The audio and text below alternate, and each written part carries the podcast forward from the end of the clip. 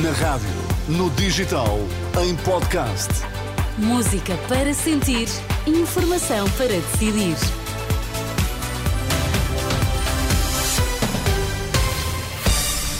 Vamos às notícias das quatro na Renascença. A edição é agora do Miguel Coelho. Olá, Miguel, boa tarde. Olá, boa tarde, Sónia. Quais são os temas em destaque, Miguel? Novo compasso de espera no processo de libertação de reféns. Ainda não está fechada a lista de pessoas que serão libertadas hoje pelo Hamas. Um acidente com uma granada de mão no regimento de comandos, um militar ficou ferido. Vamos então às notícias das quatro. Informação para decidir na Renascença com Miguel Coelho. No Médio Oriente decorrem ainda as negociações sobre a lista de reféns a libertar hoje pelo Hamas, é o que avança o gabinete do eh, Primeiro-Ministro. Entretanto, está em aberto um prolongamento do cessar-fogo que uh, inicialmente estava previsto que terminasse hoje. Isto se o Hamas libertasse mais de 50 reféns.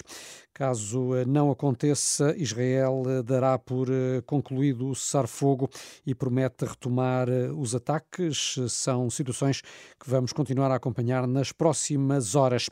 Por cá, o Ministro da Saúde mantém a confiança quanto a um acordo com os sindicatos, a menos de 24 horas da última ronda negocial. Manuel Pizarro avisa, no entanto, que com o governo eh, com os dias contados não é possível fazer muito. Foi precisamente. Vamos já ouvir Manuel Pizarro nestas declarações aos jornalistas em vésperas da última reunião com os sindicatos dos médicos. Havia várias medidas que nós aceitávamos implementar, porque éramos nós os responsáveis pela adaptação do Serviço Nacional de Saúde que permitiam dar solidez a essas medidas. Eh, e é muito diferente da circunstância que vivemos hoje, em que vai haver, como é sabido, eleições eh, legislativas no dia 10 de março. Ainda assim, eu tenho, não perdi totalmente a esperança numa negociação. É preciso também que os sindicatos se aproximem das nossas posições. Ministro da Saúde a reconhecer que precisava de mais tempo para reorganizar o SNS. Declarações à margem de uma cerimónia de transferência de competências na Câmara de Coimbra. No ano passado foram diagnosticados 804 novos casos de infecção por VIH, mantendo-se a tendência decrescente que se verifica desde 2000. De acordo com o relatório da Direção-Geral da Saúde, divulgado esta tarde, numa década o número de casos caiu 56% e os casos de SIDA, a forma mais mais avançada da doença diminuíram 74%. Três em cada quatro casos são em homens. A mediana das idades à data do diagnóstico foi de 37 anos. A área metropolitana de Lisboa, seguida da região do Algarve, apresentam a taxa de novos diagnósticos mais elevada. As autoridades de saúde estão a monitorizar a presença de legionela nos maldiários de uma escola de Algesur. A bactéria foi detectada há cerca de duas semanas no pavilhão desportivo da Escola Básica Professora Piedade Matoso. O balneário eh, está encerrado. Até agora não se registaram casos de legionela na comunidade local. Internet para professores e alunos vai custar mais de 22 milhões de euros no próximo ano. Em causa está a aquisição de serviços de conectividade para os alunos com ação social escolar, para escolas com o projeto piloto de manuais digitais, bem como aos docentes dos ensinos básico e secundário. A resolução do, a resolução do Conselho de Ministros, hoje publicada em Diário da República, estabelece as condições para este aumento.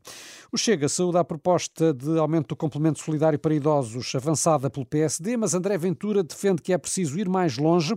Em conferência de imprensa no Parlamento, disse ainda estar surpreendido com Luís Montenegro, tendo em conta que os social-democratas chumbaram uma proposta do Chega há um ano. Foi precisamente o Chega que apresentou a ideia de uma pensão mínima de 705 euros e o, partido, e o PSD, na altura, apontou-a como irresponsável.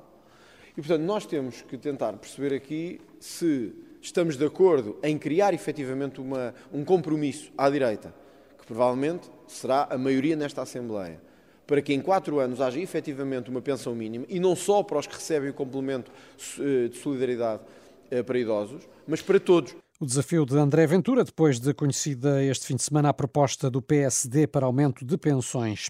Um militar ficou ferido numa mão devido à explosão de uma granada de instrução. O acidente aconteceu no interior das instalações do Regimento de Comandos, em Belas. Em comunicado, o Exército indica que o militar se encontra estável depois de intervenção no Hospital Amadora Sintra. Está em curso um processo de averiguações.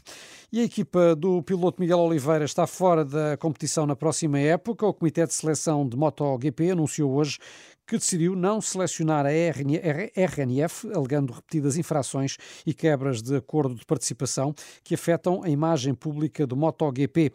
A RNF é uma equipa satélite da Aprilia, para onde o piloto português se mudou eh, na última temporada, sendo que este ano de 2023 é mesmo, Sónia, para esquecer, na uhum. perspectiva de Miguel Oliveira. Exatamente.